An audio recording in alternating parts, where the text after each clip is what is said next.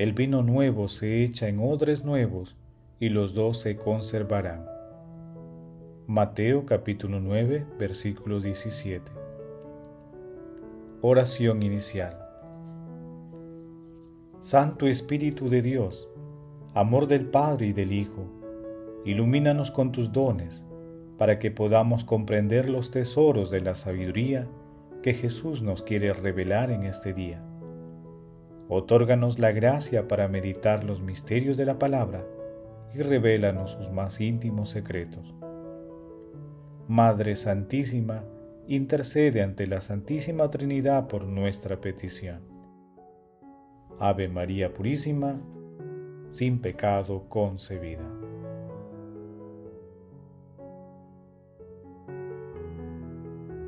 Lectura Lectura del Santo Evangelio según San Mateo capítulo 9 versículos del 14 al 17. En aquel tiempo, los discípulos de Juan Bautista se acercaron a Jesús y le preguntaron, ¿por qué nosotros y los fariseos ayunamos a menudo y en cambio tus discípulos no ayunan? Jesús le respondió, ¿Pueden acaso estar tristes los invitados a la boda mientras el novio está con ellos? Llegará un día en que se lleven al novio y entonces ayunarán. Nadie usa un pedazo de tela nueva para remendar un vestido viejo, porque el pedazo añadido tira del vestido y la rotura se hace más grande. Tampoco se echa vino nuevo en odres viejos porque revientan los odres, se derrama el vino y los odres se pierden. El vino nuevo se echa en odres nuevos y los dos se conservarán. Palabra de Dios, te alabamos Señor. El pasaje evangélico de hoy, en el que Jesús habla sobre el ayuno, se ubica luego del texto del llamamiento a Mateo y de la cena de Jesús con publicanos y pecadores.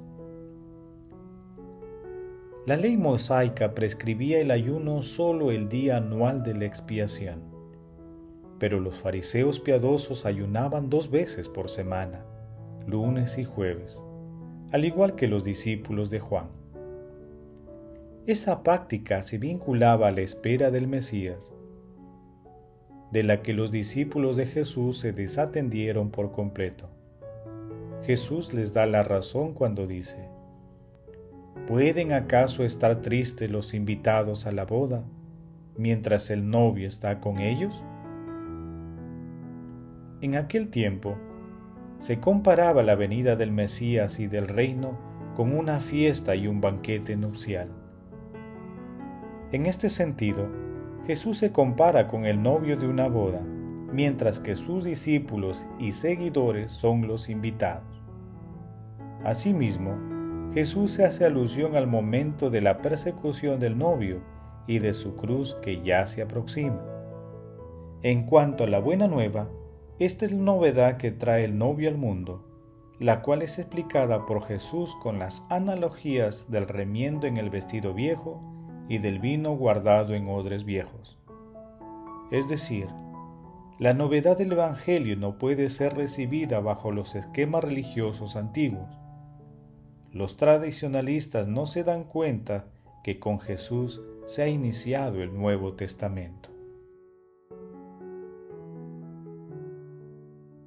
Meditación Queridos hermanos, ¿Cuál es el mensaje que Jesús nos transmite el día de hoy a través de su palabra?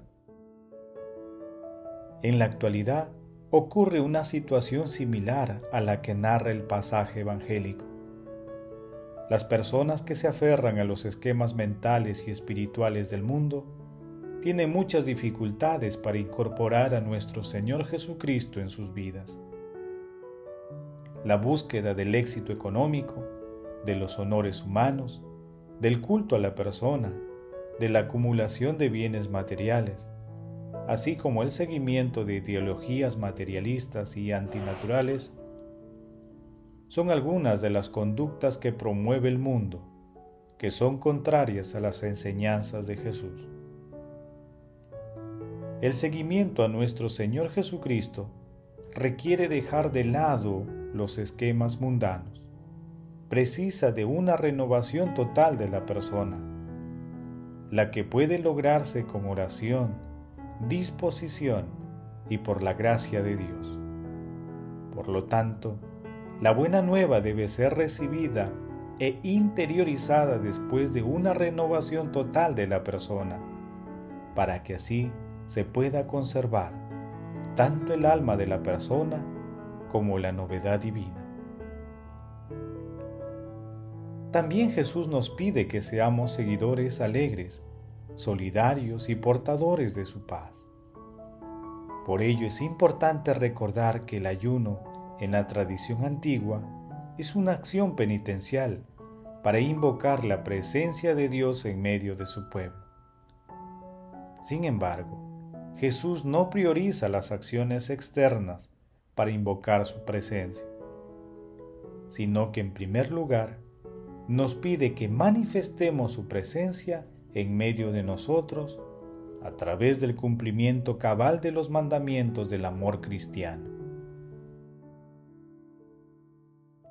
Meditando la lectura de hoy, respondamos desde lo profundo de nuestros corazones.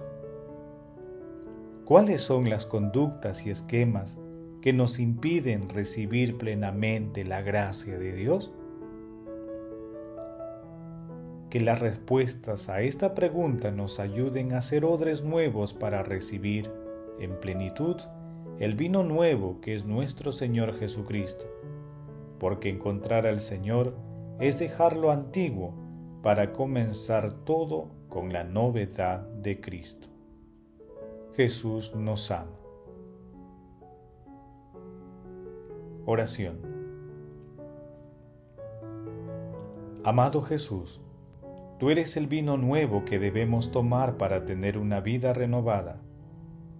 Permite, Señor, que seamos odres nuevos para recibir y guardar las gracias que nos concedes y que llevemos tu palabra a nuestros hermanos.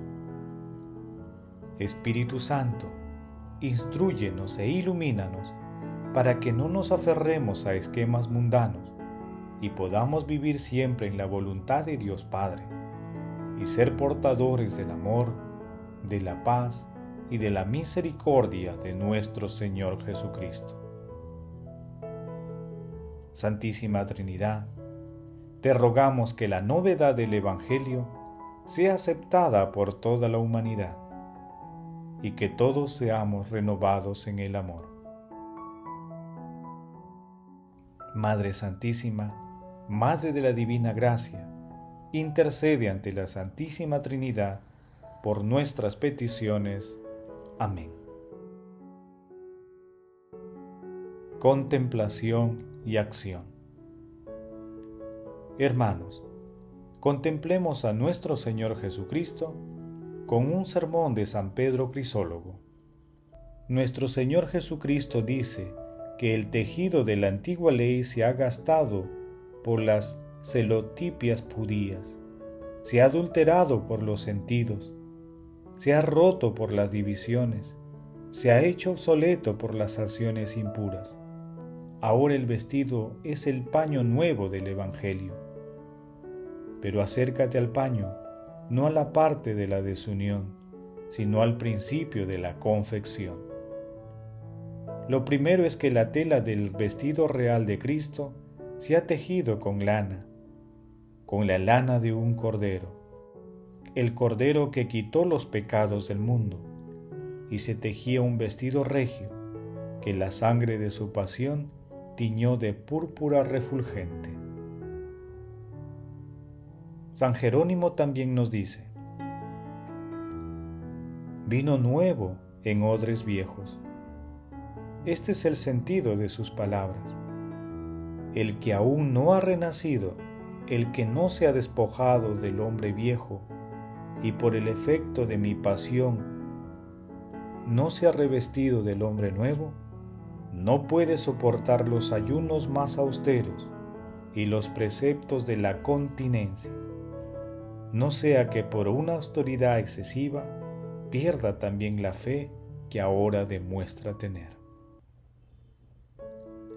Queridos hermanos, reconozcamos que somos amados por Jesús y pidamos la gracia del Espíritu Santo para romper todos los esquemas mundanos y así recibir íntegramente la gracia de nuestro Dios y no poner resistencia a convertir nuestro corazón a la novedad radical del Evangelio. Glorifiquemos a Dios con nuestras vidas. Oración final. Gracias Señor Jesús por tu palabra de vida eterna. Que el Espíritu Santo nos ilumine para que tu palabra penetre a lo más profundo de nuestras almas y se convierta en acción. Dios glorioso, escucha nuestra oración. Bendito seas por los siglos de los siglos. Madre Santísima, intercede ante la Santísima Trinidad por nuestra petición. Amén. Que el Señor esté con ustedes y con tu Espíritu y la bendición de Dios Todopoderoso, Padre, Hijo y Espíritu Santo descienda sobre ustedes y les acompañe siempre. Amén.